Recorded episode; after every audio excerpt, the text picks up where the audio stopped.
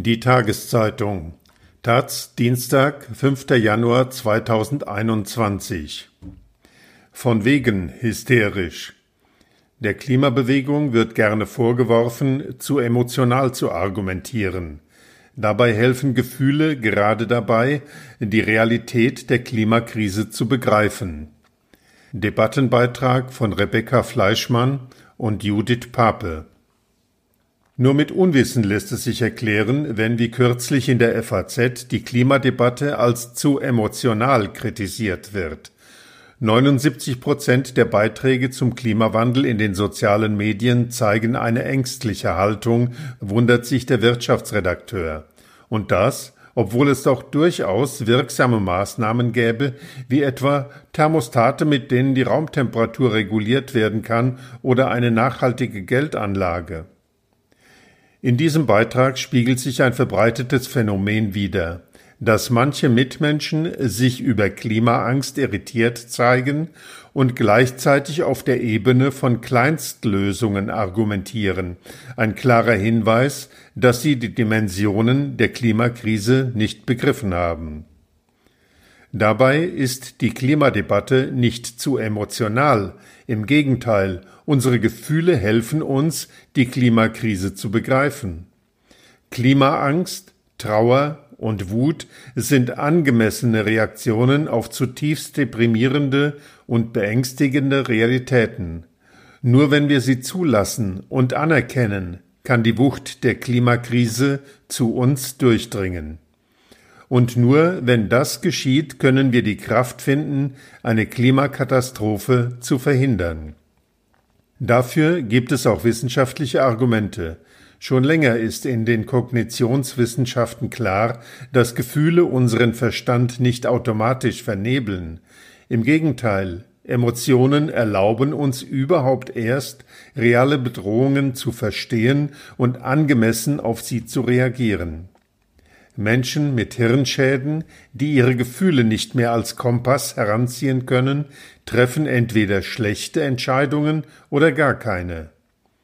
Eine gefühlsgeladene Klimadebatte bedeutet, dass zunehmend mehr Menschen verstanden haben, die ökologische Katastrophe ist nichts Abstraktes, sondern wird in den nächsten Jahrzehnten massive Auswirkungen auf unsere eigenen Lebenspläne haben.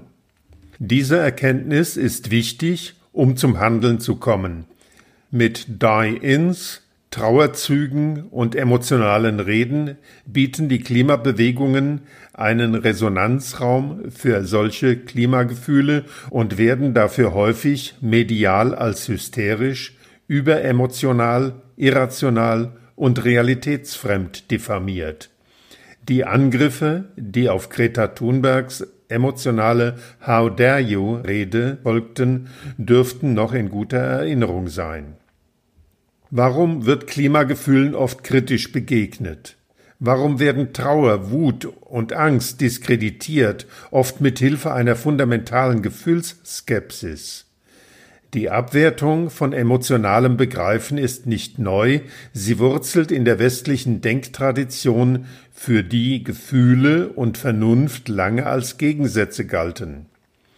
Es war jene Denktradition, die in der Geschichte oft blind machte, sei es für die Gefahren von emotionaler Kälte, die unser Gegenüber entmenschlicht, oder dafür, Ausbeutung und Zerstörung zu rationalisieren und zu verdrängen.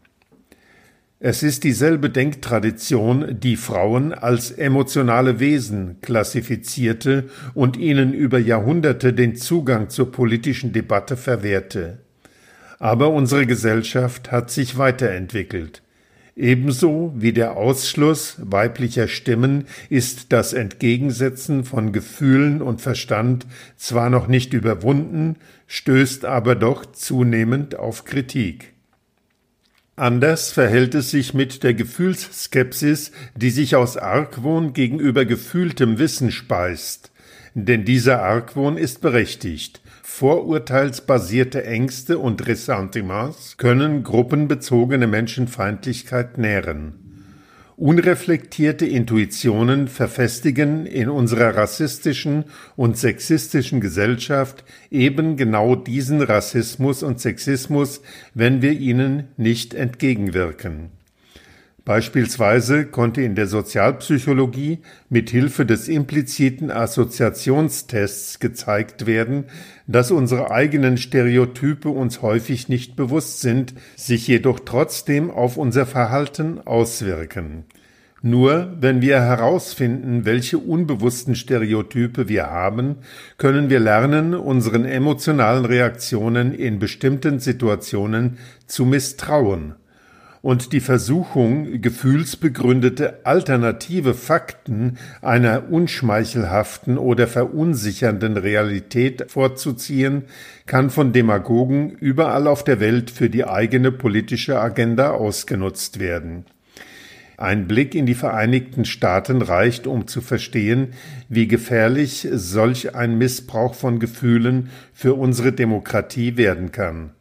Solche Phänomene beflügeln berechtigterweise den Argwohn gegenüber Gefühlen im politischen Raum. Nun kann es aber nicht die Lösung sein, die Möglichkeiten des emotionalen Verstehens im Ganzen abzuwerten. Stattdessen sollte es darum gehen, entstehende Gefühle fortwährend zu reflektieren und auf ihre Realitätsbasis zu prüfen, eine starke emotionale Reaktion auf die eklatante Trantütigkeit unserer Klimapolitik und die damit in Kauf genommenen Klimafolgen ist dabei alles andere als blinde Gefühlsduselei. Sie ist mehr als angebracht.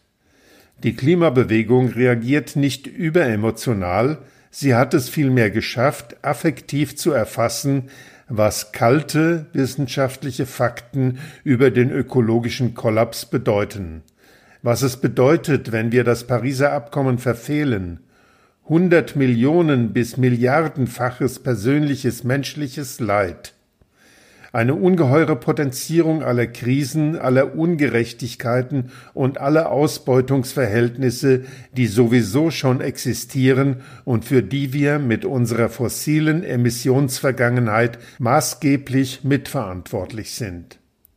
Emotionales Verständnis ist keine Schwäche, sondern ein Fortschritt, den wir verteidigen sollten, wenn im öffentlichen Diskurs Klimagefühle diskreditiert und im selben Atemzug eine zerstörerische Politik als vernünftig dargestellt wird.